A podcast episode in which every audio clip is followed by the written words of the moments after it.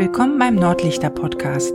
Mein Name ist Isabel und meine Familie und ich werden ab Oktober in Norwegen leben. Wie es dazu kam und wie sich dies in unseren Köpfen und vor allem in unseren Herzen anfühlt, das könnt ihr hier mithören. Hi, hi aus Norwegen und willkommen zu einer neuen Folge.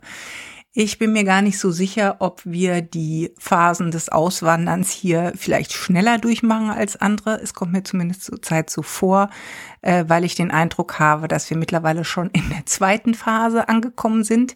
Ich hatte ja in einer vorherigen Folge euch schon mal diese ähm, theoretischen Phasen des Auswanderns vorgestellt.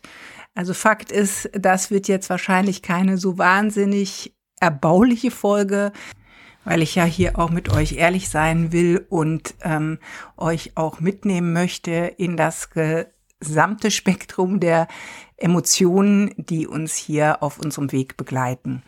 Ja, also die letzten zwei Tage ähm, sind tatsächlich so, dass sie mir wirklich schwer gefallen sind und dass ich tatsächlich hier fast alles in Frage gestellt habe, obwohl es gar nicht so einen großen Auslöser dafür gab, aber ähm, schon so, dass sich jetzt so einiges aufgebaut hat. Also ich äh, gehe kurz zurück, äh, was das Ding war. Wir haben ja dadurch, dass wir noch keine Identitätsnummer haben, auch nicht die Möglichkeit, ein Auto zu kaufen, beziehungsweise wir könnten zwar ein Auto kaufen, aber es nicht zulassen.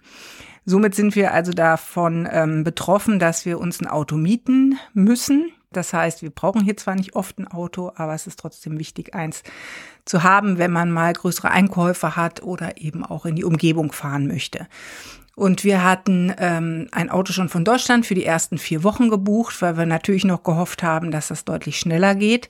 Mit der Nummer, jetzt ähm, wissen wir ja, dass es offensichtlich nicht so schnell geht und hatten also das Auto dann um vier Wochen verlängert und mitten in dieser Mietzeit äh, rief uns dann die Station an und sagte, ja, wir müssten das Auto sofort zurückbringen, weil das eigentlich aus dem Leasing rausgeht bei denen und ähm, ja, müssten wir also direkt zurückbringen, was wir schon so ein bisschen merkwürdig fanden. Also ähm, ich sage das jetzt hier auch mal, wir haben bei Avis gemietet und äh, wir haben auch das erste Mal über Avis ein Auto gemietet und ähm, das Auto, was wir hatten, das war ein Passat, mit dem waren wir auch sehr zufrieden. Jedenfalls haben die uns eben angerufen und gesagt, mitten in dem Mietzeitraum, ja, nee, äh, geht jetzt nicht mehr, ist also aus dem Leasing raus, sie müssen das Auto zurückgeben. So, dann sind wir also hingefahren, haben dienstags morgens direkt das Auto zurückgebracht, haben dann ein anderes Auto dafür gekriegt, was in einem recht desolaten Zustand war, aber okay.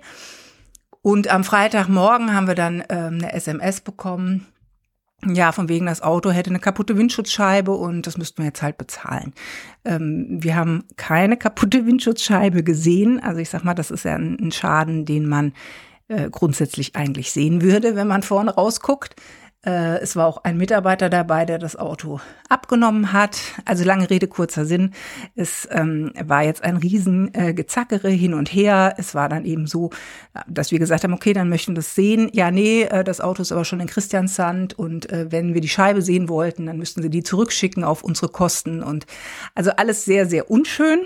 Und äh, letztendlich äh, ist das jetzt auch so ein, so ein Hin und Her. Wir haben uns dann dazu entschieden, das andere Auto heute direkt zurückzugeben und den Vertrag aufzulösen, weil wir mit dieser, ähm, ich nenne es jetzt mal kriminellen Machenschaft, äh, nicht weiter ein vertrauensvolles Vertragsverhältnis unterhalten wollen.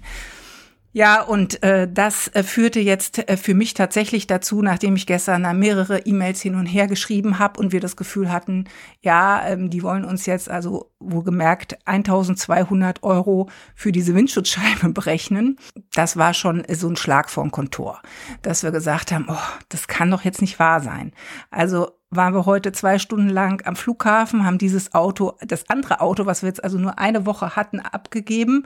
Und die ähm, Mitarbeiterin beim Avis hat schon wieder versucht, uns irgendeinen Felgenschaden äh, anzuhängen. Also ich kann euch nur empfehlen, nicht bei Avis zu buchen, weil das offensichtlich den ihr Geschäftsmodell ist, dass man dann im Nachgang alles Mögliche noch äh, reinholt an Geldern.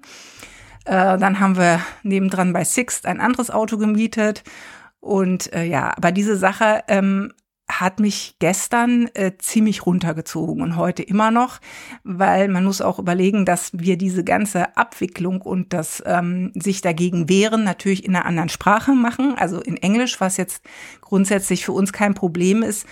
Aber man muss sich doch viel stärker konzentrieren. Man muss aufpassen, dass man keinen Fehler macht. Man muss aufpassen, was einem gesagt, geschrieben wird. Ähm, was ja schon im Deutschen manchmal, wenn es dann gerade auch um irgendwelche äh, Streitigkeiten geht, nicht so einfach ist, aber jetzt unter dieser Prämisse eben noch schwieriger ist. Und es hat natürlich jetzt hier auch kein wirklich so gutes Licht auf diesen, ich nenne es mal, Servicegedanken gelegt. Ja.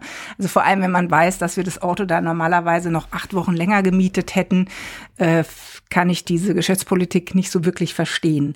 Ja, dazu kommt, dass unser Wasserschaden immer noch da ist und unser Vermieter sich auch irgendwie so gut wie gar nicht kümmert, äh, dass die Heizung immer noch nicht hundertprozentig eingestellt ist und wir auch dem Heizungsmensch hinterherlaufen, der allerdings sehr, sehr nett ist und sich auch sehr bemüht. Und ähm, ja, und all diese Sachen führen wirklich zu einer totalen Frustration bei mir und teilweise auch bei meinem Mann. Das Gute ist, dass wir uns da so ein bisschen abwechseln und uns gegenseitig auffangen können. Und bei mir war es aber faktisch so, dass ich jetzt gestern und heute dieses ganze Unterfangen hier wirklich in Frage gestellt habe. Und ich, äh, gerade wenn ihr die ersten Folgen auch gehört habt und wisst, äh, dass wir gesagt haben, ja, hier lief alles so smooth, wir haben das Haus gefunden, wir haben diese Zeichen bekommen, also die wir zumindest so solche gedeutet haben.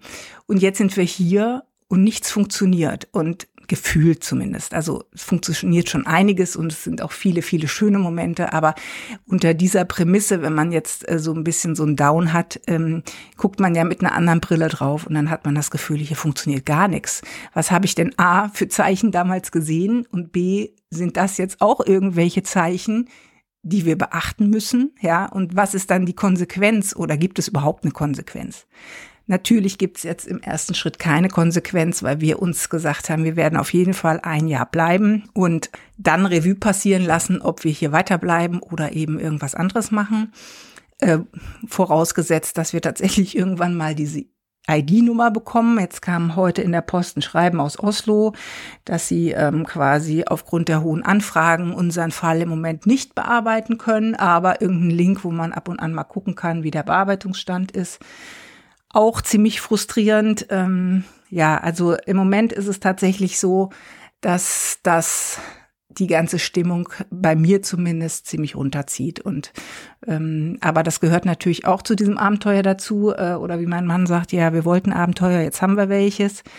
Letztendlich muss man natürlich auch sagen, dass wir, ähm, selbst wo wir noch in Deutschland gelebt haben, auch immer irgendeinen Kram hatten. Also es gab dann auch immer äh, ein Schreiben vom Finanzamt oder irgendein Auto war kaputt oder irgendwas war. Also ähm, ich glaube, dass man das dann nur vergisst und hier natürlich unter einem anderen Brennglas jetzt erstmal im ersten Schritt sieht oder weil auch äh, einem die ganzen ähm, Zusammenhänge noch nicht so klar sind, man noch nicht die Ansprechpartner hat, die man jetzt äh, in Deutschland schon etabliert hatte und äh, sich mit dem Rechtssystem und vielen Sachen nicht auskennt, ist es einfach so, dass es ähm, einem hier viel schwieriger vorkommt, was es faktisch dann wahrscheinlich nicht ist. Aber um noch was Schönes mitzuteilen, wir waren äh, letzten Samstag bei unseren Nachbarn eingeladen. Wir haben hier direkt hinterm Haus ähm, Nachbarn, die Frau ist Amerikanerin und der Mann ist Schotte. Die haben auch zwei Kinder und ähm, das war ein sehr, sehr netter Abend und äh, die sind sehr freundlich und aufgeschlossen und wir haben eine schöne Zeit gehabt und das war wirklich sehr erbaulich, weil wir eben gesagt haben, ach, wie schön, dass wir eben Nachbarn haben, mit denen man sich gut versteht, wo man auch äh, jemanden mal fragen kann, also vor allem, weil es eben auch Experts sind, ähm, die, die aber mittlerweile schon zehn Jahre hier leben, wo man eben mal um Rat fragen kann oder wenn irgendwas ist, wo man nicht so mit klarkommt, die einem dann schon mal ein paar Tipps geben können, weil sie eben schon länger hier sind. Und ähm, ich habe dann äh, mit der Nachbarin vereinbart, weil sie da so eine Gruppe hat Samstagmorgens, dass sie im, äh, wo sie mit, zusammen im Fjord Eisbaden gehen, dass ich dann nächsten Samstag mitkomme. Ich habe äh, jetzt da zwei Nächte drüber geschlafen und äh, habe mir dann so gedacht, was habe ich mir eigentlich jetzt dabei gedacht? Also ich glaube, das Wasser war irgendwie jetzt drei Grad kalt und die gehen maximal 90 Sekunden da rein. Ähm, gut, aber wenn alles klappt, werde ich da am Samstagmorgen mitgehen, in der Hoffnung, dass ich es überlebe oder dass ich überhaupt irgendwie mit dem C reinkomme. Mal sehen. Also ich werde euch natürlich dazu auch hier berichten. Ähm, ja, was dann auch noch so ein bisschen hier dazu kommt, ist, wir sind ja jetzt äh, in der Vorweihnachtszeit und wir sind jetzt dabei, auch so die Weihnachtsgeschenke zu organisieren. Und da müssen wir uns auch so ein bisschen umstellen, weil man äh, früher ja natürlich auch gerne dann online was bestellt hat. Das ist hier auch nicht so einfach möglich. Ähm, das ist tatsächlich so, dass es hier kein Amazon gibt dass Amazon in kein skandinavisches Land liefert. Ähm, in Norwegen stehen die wohl auch äh, direkt vor logistischen Problematiken, weil hier das eben ein sehr großes Land ist mit einer dünnen Besiedelung. Und ähm, ja, wenn da jemand auf den Lofoten was bestellt, kann ich mir schon vorstellen, dass die äh, Speditionskosten und Lieferkosten nicht attraktiv sind für so einen Händler, vor allem wenn es eben auch gar nicht so ein großes Marktpotenzial hat. Also faktisch können wir bei Amazon nichts bestellen. Ähm, was auch äh, ein Fall ist, dass die Norweger sehr stark ihren eigenen Markt schützen, was, wie ich finde, schon mal auch äh, eigentlich ein, ein gutes äh, Zeichen ist. Also sie schützen ihre eigenen Güter und ihre eigenen Geschäfte auch. Deswegen haben wir hier auch einen sehr gut funktionierenden Einzelhandel in der Stadt was eben schön ist, weil das ist ja was, was man in Deutschland ähm, oft mitgekriegt hat, dass der Einzelhandel in den Städten wegbricht. Aber letztendlich ist es natürlich schwieriger, dann bestimmte Sachen hier zu bekommen. Also man äh, beispielsweise jetzt äh, Kosmetik von Kodali, die ich immer benutzt habe, kriege ich hier in Norwegen nirgendswo. Und äh, Kodali selber ähm, liefert auch nicht nach Norwegen. Das heißt, man muss sich dann da umstellen. Das sind jetzt keine wahnsinnig äh, schwierigen Situationen, ähm, sondern man passt sich halt an und nimmt halt irgendwas anderes. Ist im Grunde genommen auch egal. Aber natürlich äh, hat man ja über die letzten Jahre Gewohnheiten ausgebildet, äh, was man so benutzt und ähm, ja, das ähm, ist dann halt hier zu verändern. Also es gibt hier auch keine Drogeriemarktkultur wie in Deutschland. Also es gibt kein DM und auch kein ähm, Rossmann, sondern es gibt hier halt äh, bisschen Drogeriebedarf in den Supermärkten. Es gibt eine äh, so eine Art Drogeriekette, weil ich das noch nicht so richtig verstanden habe, wie die hier funktioniert. Das ist ein relativ großer Laden, ähm, total vollgestellt, aber nicht wirklich sortiert. Also es sieht immer so aus, als wären das ähm, so Aktionstische. Äh, wo dann ähm, ja Schokolade, Süßigkeiten und irgendwelche Pflegeprodukte stehen. Da stehen dann irgendwie mal zehn Nivea-Sachen oder so, aber äh, dann auch Putzsachen und äh, Zahnpasta, aber das wechselt dann auch immer mal. Also das hat sich mir jetzt noch nicht so wirklich erschlossen, wie das zu verstehen ist. Also, aber eben, wie gesagt, so ein, so ein klassische Drogerie gibt es hier nicht. Ähm, und somit ist, äh, sind bestimmte Produkte einfach hier äh, beschränkt. Das ist so, was ich letztendlich aber auch ähm, manchmal als ganz entspannend finde. Da hatte ich, glaube ich, auch schon mal was zugesagt, dass das eben dann auch, was die täglichen Entscheidungen betrifft, ähm, zu einer Entspannung führt, weil ich mich nicht zwischen 35 Produkten entscheiden muss, sondern im Grunde genommen dann nur drei zur Auswahl habe und das gut funktioniert. Ähm, was ich hier sehr schön finde, ist, ähm, dass hier sehr, sehr viele Produkte ohne Duftstoffe sind. Es gibt hier auch keine wirkliche, ähm, ich nenne es mal Wunderbaumkultur. Also keiner hat hier in den Läden oder auch zu Hause wirklich irgendwelche merkwürdigen Duftlampen, irgendwas, was, ähm, also ich rede jetzt von den Sachen, die so Kopfschmerzen machen. Also vielleicht bin ich da auch besonders empfindlich. Ähm, das ist hier tatsächlich, wie ich finde, angenehm. Auch äh, Waschmittel und so weiter ist hier nicht so, dass das stark riecht, aber trotzdem gut reinigt. Also das funktioniert hier gut. Ja, das ist jetzt hier erstmal unser Stand der Dinge. Wie ihr jetzt mitgekriegt habt, gibt's eben auch diese kleinen Täler, durch die man läuft. Und ähm, ja, wir waren jetzt gerade eine Runde um den See spazieren, um mal wieder so ein bisschen rauszukommen, den Himmel zu sehen, um dann so ein bisschen die Perspektive wieder zu verändern.